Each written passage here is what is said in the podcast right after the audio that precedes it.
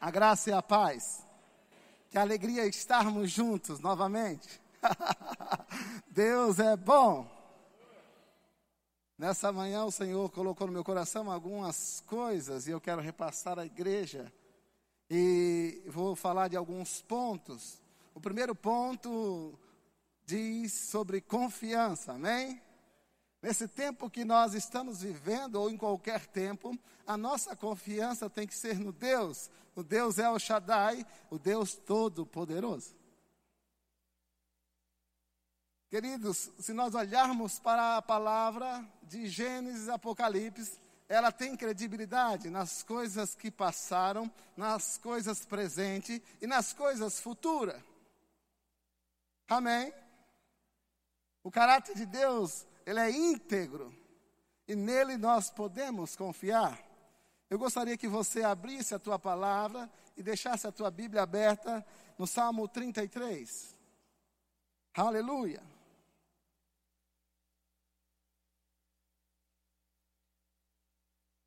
A partir do versículo 1. Diz assim: Exultem no Senhor, ó justos aos que são retos, fica bem louvá-lo. Louvem o Senhor com harpa, louvem-no com cânticos na lira de dez cordas. Cantem-lhe um cântico novo, toquem com arte e com júbilo, porque a palavra do Senhor é reta e todo o seu proceder é fiel. Ele ama a justiça e o direito, a terra está cheia da bondade do Senhor.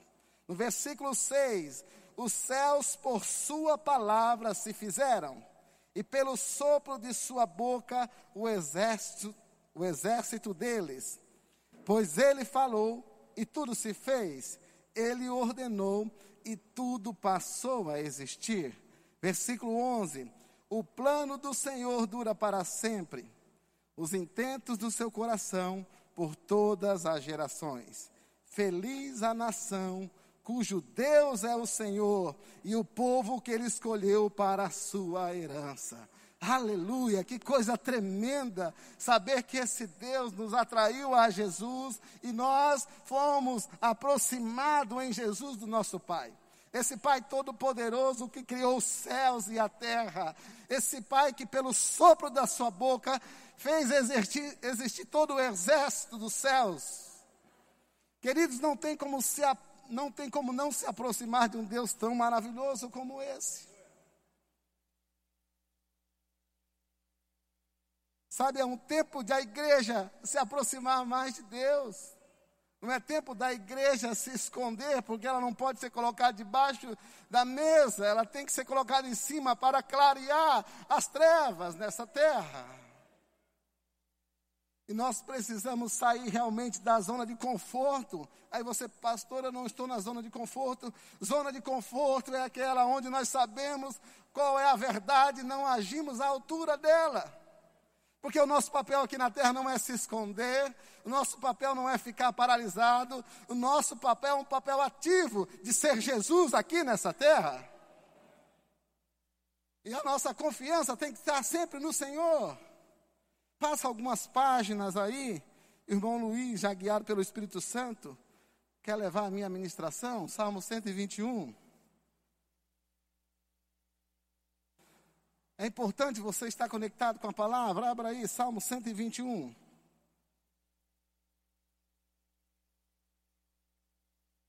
Salmista Davi, no versículo 1, ele fala: Eleva os meus olhos para os montes, de onde me virá o socorro? O socorro vem do Senhor que fez o céu e a terra. Ele não permitirá que os seus pés vacilem, não, não dormitará aquele que guarda você. Versículo 4: É certo que não dorme, nem do, é certo que nem cochila, nem dorme o guarda de Israel. O Senhor é quem guarda você. O Senhor assombra a sua direita. De dia não lhe fará mal o sol, nem de noite a lua. O Senhor guardará você de todo mal guardará a sua alma, o Senhor guardará a sua saída, a sua entrada, desde agora para sempre.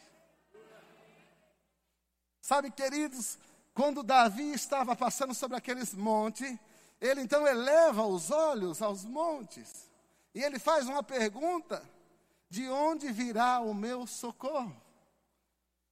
Havia muito paganismo naquela época, alguma idolatria, adoradores de Baal, Astarote, Mircom e Quemos, entre outros. E esses queimavam incenso sobre os montes e sobre os seus supostos deuses. Quando Davi olha para aquele monte, ele não está trazendo literalmente um sentido de olhar para o alto e confiar em Deus. Ele está olhando para aqueles montes e dizendo: O meu socorro não vem de vocês. O meu socorro não está desses deuses. O meu socorro não vem dos montes. O meu socorro vem do Senhor que criou os céus e a terra. E quando nós olhamos agora, somos tendenciosos a olhar para os montes, olhar para os lados e esquecer que não é dessas situações que vem o nosso socorro. O nosso socorro está dentro de nós. O maior habita em nós. Nós não precisamos buscar em lugares, porque a presença de Deus está dentro de nós. Então não é de lá, não é de cá, não é de cima, não é de baixo, mas é a presença do Senhor que traz o seu socorro para as nossas vidas. Ele diz no versículo 3: Ele não permitirá que os seus pés vacilem. Sabe, queridos, o próprio salmista, no versículo 40, no capítulo 40, ele fala que Deus tirou ele do lamaçal, do lodo. E olhando para o Novo Testamento, a Bíblia diz que Deus nos transportou do império das trevas e nos colocou no reino do Filho do seu amor. Os nossos pés estão na rocha. Os nossos pés não vai abalar, não vai vacilar, porque estamos firmados na rocha que é a palavra de Deus. Ele ainda diz: Não dormitará aquele que guarda você. É certo que não cochila e nem dorme o guarda de Israel. Quando você entende dessa confiança, querido, você tem que chegar na sua casa, logo deitar, logo pegar no sono, porque Ele cuida de você. Não é você que tem que ficar acordado, é Ele que fica acordado em seu lugar, é Ele que resolve todas as circunstâncias para você. Você precisa confiar nessas verdades. A poderosa e potente mão de Deus está estendida a nós como socorro, e nós devemos se humilhar no sentido, Pai, eu sei que eu não posso tal coisa de mim mesmo, mas o Senhor pode, então entrego todas as minhas ansiedades a você, porque o Senhor tem cuidado de mim. Essa é a convicção desse Deus poderoso. Se for para ser crente que não confia nesse Deus, nós precisamos parar. Porque sinais no Velho Testamento, sinais no Novo Testamento, sinais futuros estão acontecendo. E é preciso a igreja se levantar realmente para que não passe essas mazelas e para que não permita que familiares, amigos passem também. Porque em nós está a vitória que vence o mundo, e a vitória que vence o mundo é a nossa fé. No versículo 5 ele continua dizendo: O Senhor é quem guarda você, o Senhor é a sombra à sua direita. Literalmente, o Senhor não é a sombra, o Senhor é o Espírito. Mas aqui traz o um entendimento que Ele está ao teu lado. E se Deus está ao teu lado, quem poderá resistir a você? De dia não lhe fará mal o sol, nem de noite a lua, ou seja, Deus estando do nosso lado, queridos, nem de dia nem de tarde, nem de noite, nada fará mal a nós, porque Deus é conosco. Se Deus é por nós, quem será contra nós? O Senhor guardará você de todo mal, guardará a sua alma. No versículo 8, o Senhor guardará a sua saída e a sua entrada, desde agora e para sempre. Aqui está dizendo que o Senhor protegerá a sua saída e a sua entrada. Amém? Eu estava estudando essa ministração e nós, ano passado, nós fizemos uma viagem de 4 mil quilômetros. Nós já viajamos para muitos lugares, muitos estados. Já andamos pelo Nordeste todo, mas não tínhamos saído ainda de Sinop a Natal, ao Nordeste. E a gente foi. Eu sempre faço essa oração quando eu vou sair, para que o Senhor realmente né, guarde a minha saída, guarde a minha entrada, guarde o meu retorno. Sabe, queridos, nós fomos e foi tudo bem, mas é, eu, por ter acontecido comigo uma situação anteriormente, né, de ter confiado naquilo que o painel diz, o painel, na primeira vez que aconteceu comigo, dizia que eu andava 98 quilômetros. E eu precisava de 90 quilômetros. Então, automaticamente daria para me chegar no próximo posto. E eu fui com essa fé, mas acho que apertei um pouco o pé e ele saiu da sua média. E engraçado que nós estávamos falando de almoçar na churrascaria e nessas coisas. Isso era perto do meio-dia. E o combustível acabou. Imagina como é que não ficou as famílias que estavam nesse carro. Quer ver o pessoal ficar bravo é estar com fome, queridos. Ficou com fome e fica bravo, né?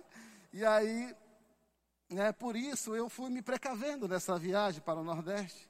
Então, todos os postos que, antes de chegar na reserva, nós abastecíamos. Eu estava com um cronograma de chegar aí por Luiz Carlos Magalhães. Mas antes disso, a gente pegou outra estrada para passar em um lugar. E essa estrada me levava a uma cidade que eu jamais vou esquecer o nome. Ela se chama Correntina. Amém? Repita comigo, Correntina. Não queira passar por lá. Queridos, e quando eu desviei da BR, eu visualizei que nós precisávamos de 120 quilômetros, que aquela estrada 120 quilômetros chegaria em Correntina. E aí, a gente foi, eu pensei, não é possível que em 120 quilômetros não tenha o recurso. E realmente aquela estrada não tem. Da esquerda à direita não se encontra uma casa, as fazendas são bem retiradas, né? mas o meu combustível dava. Porém, quando a gente andou uns 70 quilômetros, havia um posto de combustível. O carro já estava na reserva, mas me levava até a cidade.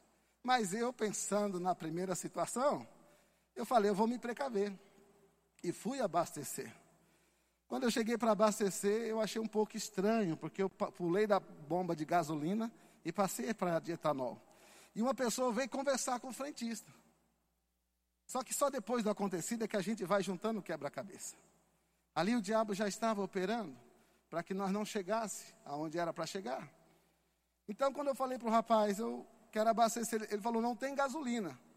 Depois dele ter cochichado com o rapaz. Eu falei, mas eu quero álcool.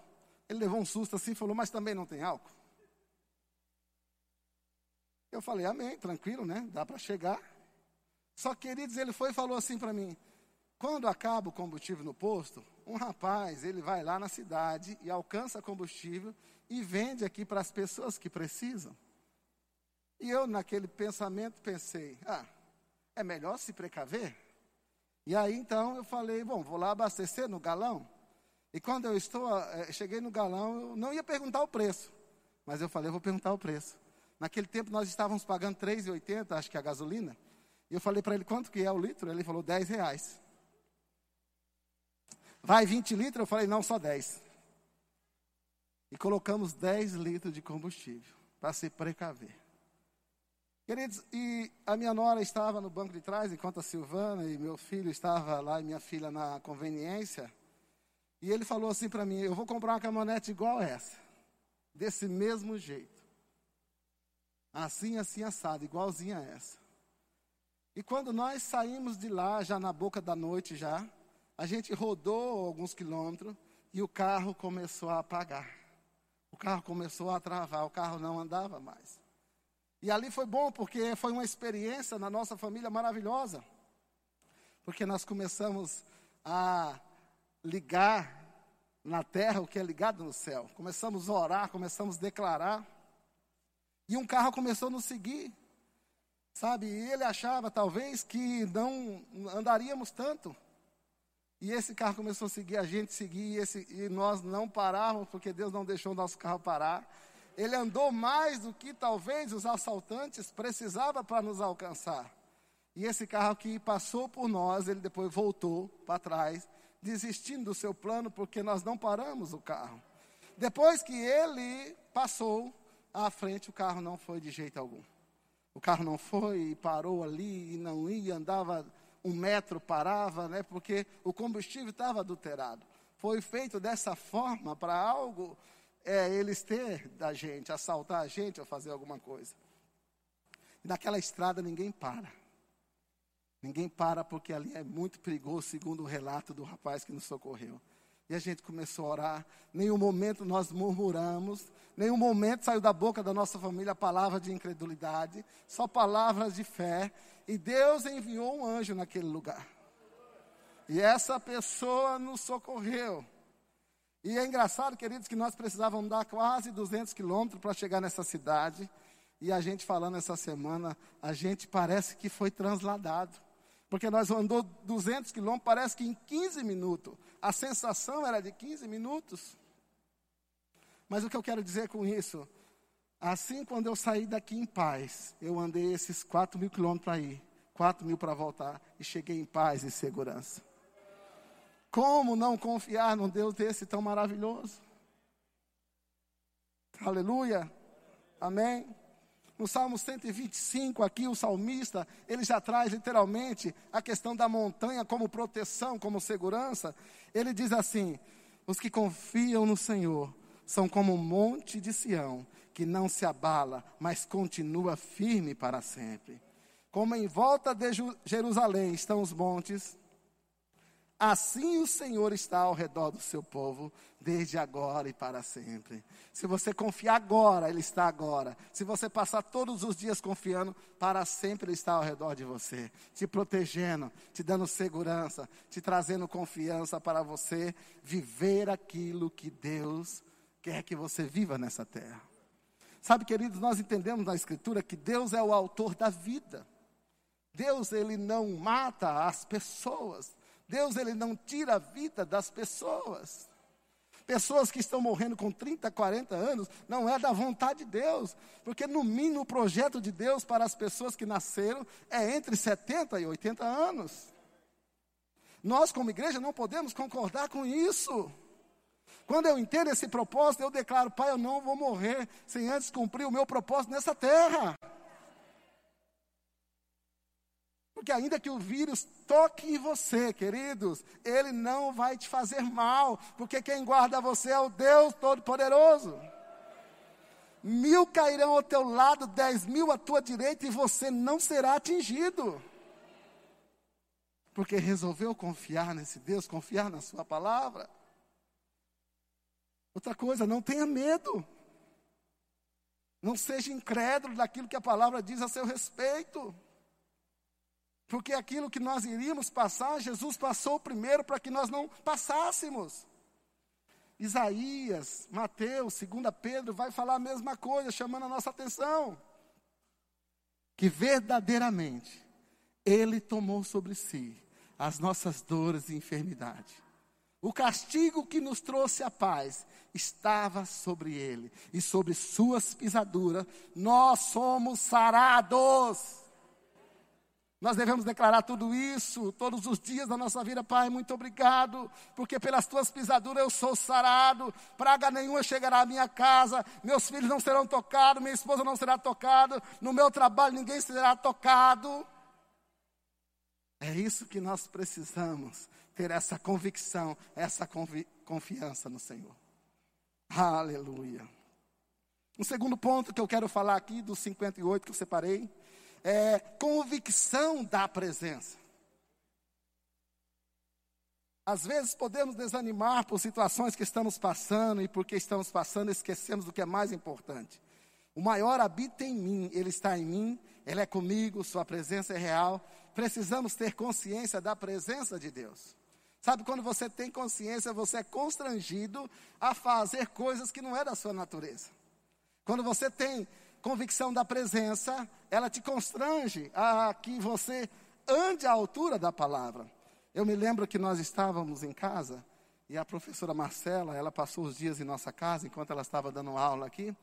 E alguns sabem que ela é nutricionista também. E ela é a melhor nutricionista porque ela come de tudo. E ela deixa você comer também de tudo. Porém, ela é ponderada. Por exemplo, nós saímos para comer pizza é, normalmente eu comeria quatro, cinco pedaços. Ela só come dois pedaços, então eu também comia dois pedaços. Chegava em casa, né? Fazia um, um, um bolo, ela comia um pedaço, e ela ensinava a gente a comer aquele pedaço. Ela comia de tudo. Nós saímos para comer lanche. É, eu queria pedir um Brutus completo, ela pediu um mini, eu comecei a pedir um mini. Então, a presença daquela mulher na minha casa, ela estava me constrangendo a não fazer coisas erradas. E eu sabia que aquilo era errado. Sabe? Enquanto a presença dela esteve ali, eu andei em linha com aquilo que ela ensinou. Mas ainda bem que meu filho chegou lá e falou assim: Olha, quando você for embora, nós vamos soltar rojões aqui. Nós vamos comer e comer e comer.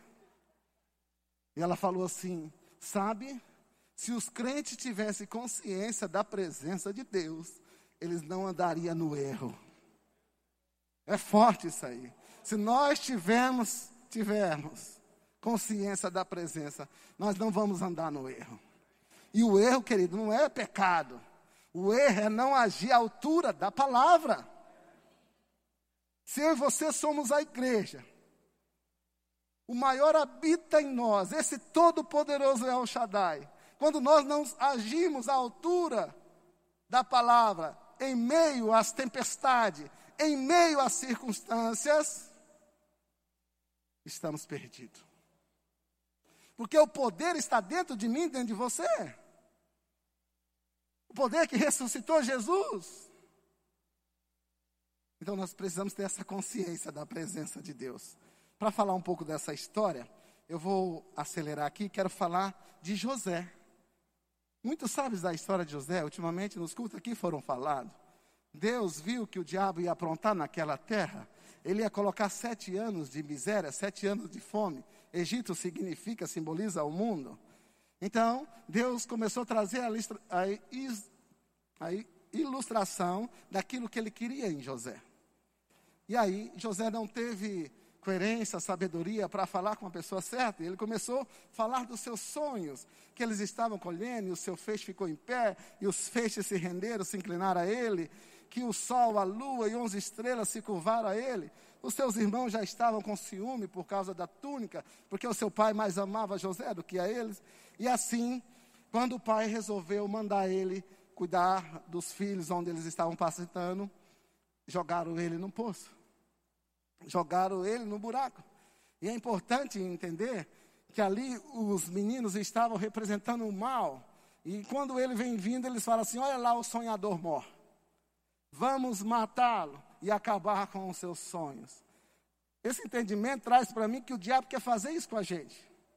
Ele quer acabar com os nossos sonhos, ele quer nos matar. Mas, queridos, Deus está conosco. Isso jamais vai acontecer porque nós precisamos ter essa convicção da presença de Deus. A Bíblia não fala em nenhum momento que José murmurou. Então ele foi poupado e foi vendido pelos, para os ismaelitas e os ismaelitas venderam a Potifar. Então eu já estou lá no Gênesis capítulo 39. Se você quiser abrir para acompanhar, vai ser maravilhoso. No versículo 1, José foi levado para o Egito e Potifar, oficial de Faraó, comandante da guarda egípcio, comprou-os dos Ismaelitas que o tinha levado para lá. Versículo 2: O Senhor Deus estava com José, que veio a ser homem próspero e estava na casa do seu dono egípcio. No versículo 3, Potifar viu que o Senhor estava com José e que tudo que ele fazia, o Senhor prosperava em suas mãos. Queridos, a convicção vai nos trazer esse entendimento que nós vamos prosperar em todas as áreas. E pessoas que estão do nosso lado, ao nosso redor, vai ver que por causa da presença de Deus, somos abençoados. E aí, com certeza, essas pessoas que estão ao redor também serão abençoadas. Assim, no versículo 4, José achou favor diante dos olhos do seu dono e o servia. E ele pôs José por mordomo de sua casa, e lhe passou as mãos tudo o que tinha. E desde que Potifar o fez mordomo de sua casa, encarregado de tudo que tinha, o Senhor abençoou a casa do egípcio por causa de José. A bênção do Senhor estava sobre tudo que tinha, tanto na casa, tanto no campo. Olha que coisa maravilhosa, uma pessoa que honra a Deus, ela é honrada por Deus. Deus diz: aquele que me honrar, eu honrarei. Amém? Aí você pode pensar, ah, mas Deus estava com José. Eu quero te perguntar, Deus está com você? Nós devemos honrar a Deus para que nós recebemos a honra de Deus. Lá no versículo 8, a mulher de Potifar, ela começou a se engraçar para o lado de José. E eu, estudando essa palavra, eu lembrei de um testemunho do pastor Gilmar, e eu vou falar rapidinho, que ele estava na sua empresa trabalhando, né, na empresa lá, em Caruaru, e uma mulher que nunca tinha se engraçado para ele, ela começou a engraçar-se para ele, né? Gilmar, aquele jeito dele brincar, né? Gilmar, Gilmar, né? E aí, engraçado é que ele disse que desconfiou que era a voz do diabo quando ela falou assim: Você está tão lindo. Aí ele é o diabo mesmo. então a Bíblia diz que essa mulher, né, ela queria ficar com José. E José fala assim: Escute, o meu Senhor não se preocupa com nada que existe, está lá no versículo 8, nessa casa. Porque eu estou aqui. Olha que responsabilidade. Porque eu estou aqui. Ele não se preocupa com nada. Será que no nosso trabalho nós podemos dizer: olha, meu patrão não se preocupa com nada porque eu estou aqui. Na minha casa eu estou aqui. Na igreja eu estou aqui. Nessa cidade eu estou aqui. No estado eu estou. No Brasil no mundo eu estou aqui. Lembra que o CR7 fazia os gols no desespero e levava o time dele à vitória e falava: Eu estou aqui, eu estou aqui. Ele resolvia a situação. Nós devemos resolver a situação porque o maior está em nós.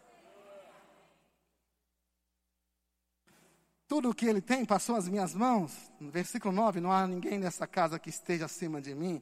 Ele não me vedou nada, a não ser a senhora, porque é a mulher dele. Como, pois, cometeria o tamanha maldade e pecaria contra o meu Deus? Que palavra maravilhosa! Ele se preocupou sobre cometer a maldade e atingir o próprio Deus.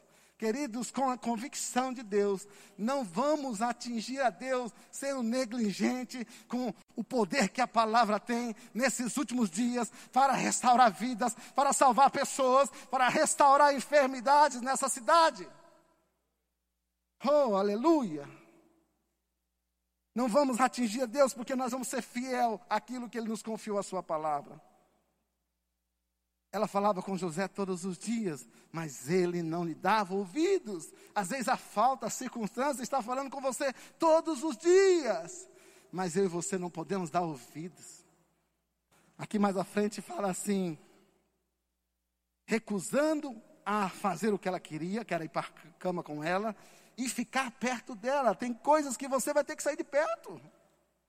Eu vou ter que sair de perto, porque as vozes estão no mundo. É na televisão, é no rádio, é nas redes sociais, as vozes estão aí.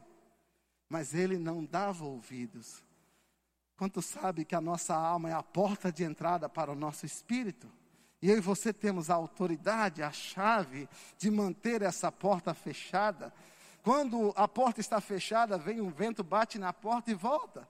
Nós vamos ouvir coisas assim, mas com a porta fechada não descerá o nosso coração só descerá ao nosso coração aquilo que for renovação para a alma, para que nós conheçamos a boa e a agradável e perfeita vontade de Deus. Nós precisamos restaurar a nossa alma com aquilo que é a verdade. Amém? Aleluia. Pulando aqui, José foi preso por isso, por não ficar com a pessoa. Então, lá na prisão, era outra situação que ele poderia ficar triste, né? Então, ali ele também prosperou. E o carcereiro confiou tudo às suas mãos. Aonde José estava, ele prosperava, porque o Senhor era com ele. Sabe, queridos, quando ele revela o sonho do padeiro, a interpretação também do copeiro, ele fala para o copeiro: ó, lembre-se de mim. E esse, porém, esqueceu. Eu quero dizer que pessoas podem esquecer de você, pode esquecer daquilo que você faz, mas Deus não esquece. E no momento certo, Ele honrará você para que a glória seja para Ele. Então, passados dois anos, Faraó teve o sonho, e ele sonhou com as sete vacas gordas, ele sonhou com as sete espigas boas e as mirradas, e ele chamou todos, e ninguém podia interpretar aquele sonho. Ei, mas aí o copeiro lembrou. Será que foi o copeiro mesmo ou foi o Espírito Santo? Olha, quando eu estava na prisão, um jovem hebreu interpretou meu sonho, e assim como ele interpretou, aconteceu. Faraó, que não é besta, já mandou chamar rápido ele. E cortaram sua barba e colocaram roupa. E ele chega diante de Faraó e fala: Deus te confiou o que ele vai fazer, o que é preciso fazer. E ali, então, José interpreta o sonho. E agora eu quero ler com você, para que você entenda como que é o Espírito Santo. No versículo 28, diz assim: Esta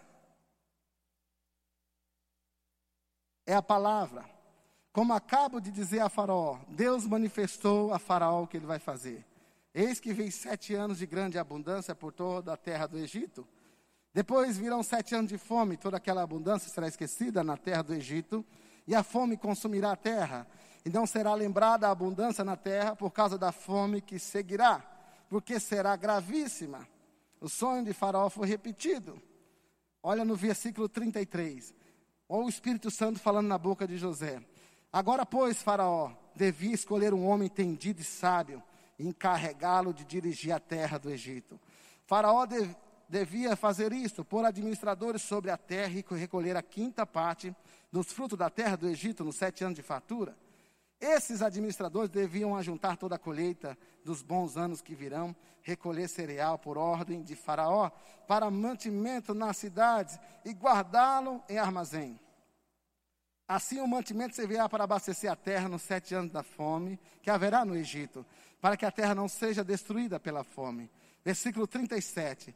O conselho agradou a Faraó e a todos os seus oficiais. Então Faraó perguntou a seus oficiais: Será que poderíamos achar alguém melhor do que José? Um homem em que está o Espírito de Deus. Aleluia! Será que o mundo vai encontrar esse homem que está cheio do Espírito de Deus para não se abalar com as circunstâncias, para subjugar as circunstâncias pela autoridade que foi dada do nome de Jesus para a igreja? É isso que a nação precisa de homens e mulheres cheia do Espírito de Deus. Que quando está pegando fogo, ele vem com o extintor da palavra e resolve tudo naquele momento. Aleluia.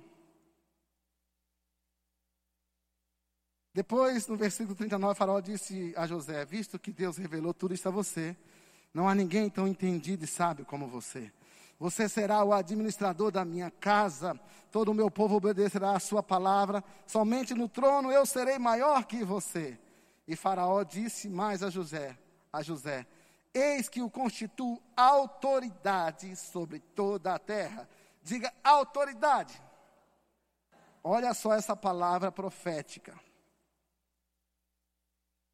Eis que eu constituo autoridade sobre a terra do Egito. Então faraó tirou seu anel da mão e o pôs no dedo de José.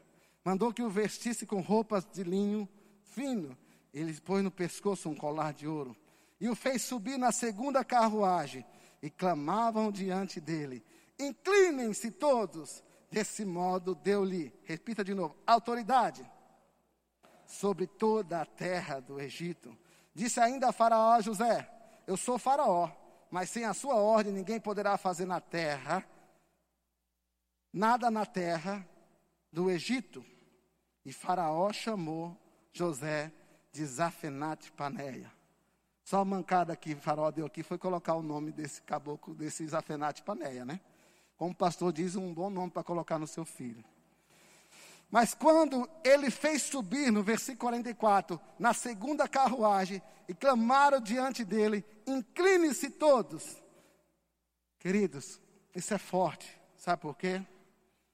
No Egito, a palavra, o nome Zafanet Paneia, significa Salvador do mundo.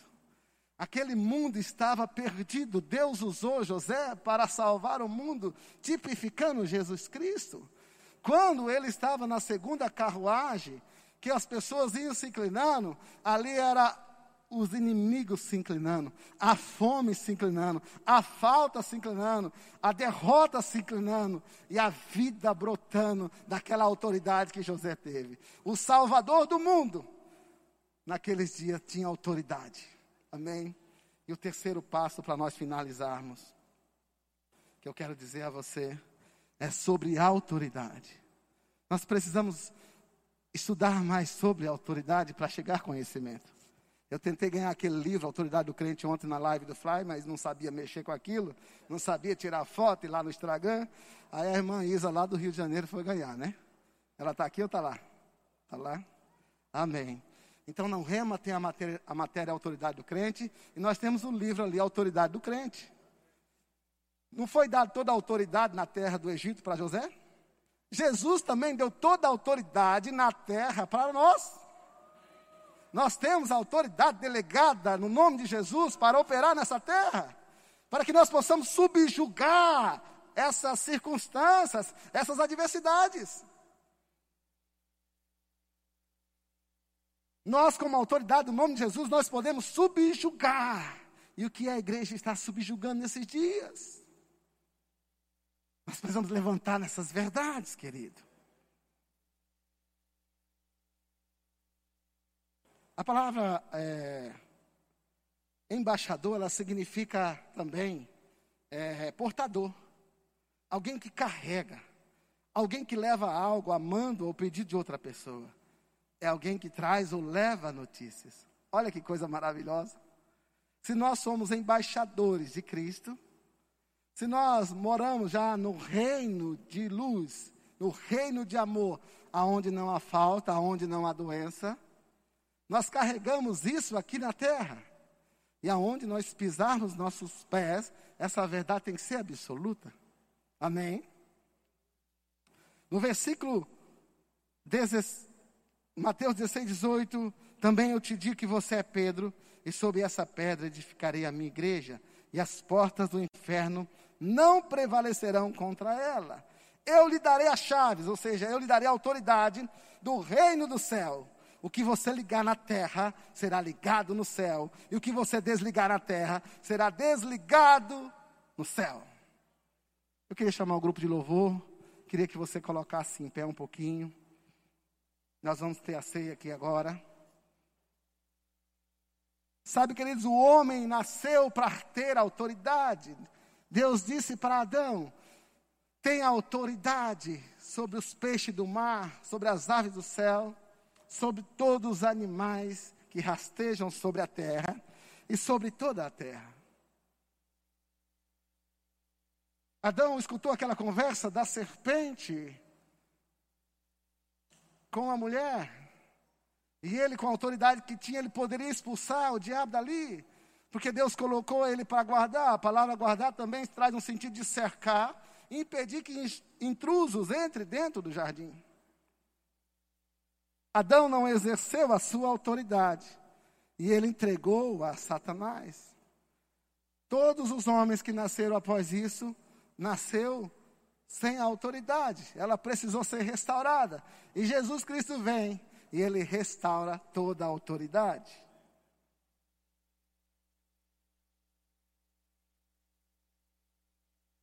Aleluia.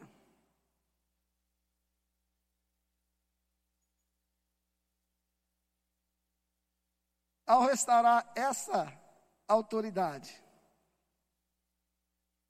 ele diz: ao anjo da igreja em Filadélfia, escreva: Essas coisas diz o santo, o verdadeiro, aquele que tem a chave de Davi, aquele que abre ninguém fecha, e aquele que fecha ninguém abre. Aquele que vive estive morto, mas estou vivo para todo sempre, e tenho as chaves, a autoridade da morte e do inferno. Nós, como igreja, queridos, temos a autoridade delegada por Jesus Cristo. E nós precisamos avançar nessa autoridade. Não vai dar tempo eu falar tudo sobre autoridade, sabe? Mas o pastor falou na live de domingo sobre a palavra decreto que está bombando nos últimos dias. Decreto significa ordem ou resolução emanada de autoridade superior ou instituição, civil ou militar, leiga ou eclesiásticas. manifestação da vontade, desígnio, nós devemos decretar aquilo que Deus decretou em Sua palavra. Nós, como autoridade confiada a nós, nós devemos declarar, decretar essas verdades na nossa casa, na nossa nação, no nosso estado, na nossa cidade, no nosso trabalho, sobre as nossas finanças, sobre os nossos filhos, amigos, todas as pessoas. Nós temos essa autoridade confiada a nós. Sabe, queridos, se nós não exercer a autoridade, eu até escrevi aqui, pegando um livro, se você puder procurar na internet, Charles Capps, Autoridade em Três Mundos, vai edificar tão grande a tua vida. E eu peguei uma parte do livro que ele diz: Mas a pessoa que recusa a agir em sua autoridade, permite que Satanás passe por cima dela. Ela está renegando a sua autoridade. E Satanás usa isso como uma oportunidade para roubar, matar e destruir. Satanás engana os cristãos quando estes o permitem. Os cristãos estão permitindo que Satanás os atropele. Meu povo é destruído por falta de conhecimento. Mas um homem com autoridade para usar o nome de Jesus é um dos indivíduos mais poderosos da terra atualmente muito mais poderoso do que o espírito maligno que está por aí. Então que nós possamos usar nossa autoridade, querido. É tempo da igreja se levantar em autoridade. Esse clamor que estamos fazendo, isso é autoridade. É a igreja decretando a autoridade do céu aqui na terra ligando coisas do céu aqui na terra e desligando coisas na terra no céu. Esse é o poder que nós temos. E quando as circunstâncias virem, quando as vozes chegar, use da sua autoridade. Você está revestido de autoridade. É fácil identificar um policial federal porque ele está com sua roupa. E pela roupa nós identificamos que ele tem uma autoridade sobre ele. E nós sabemos que pela fé essa autoridade está com a igreja.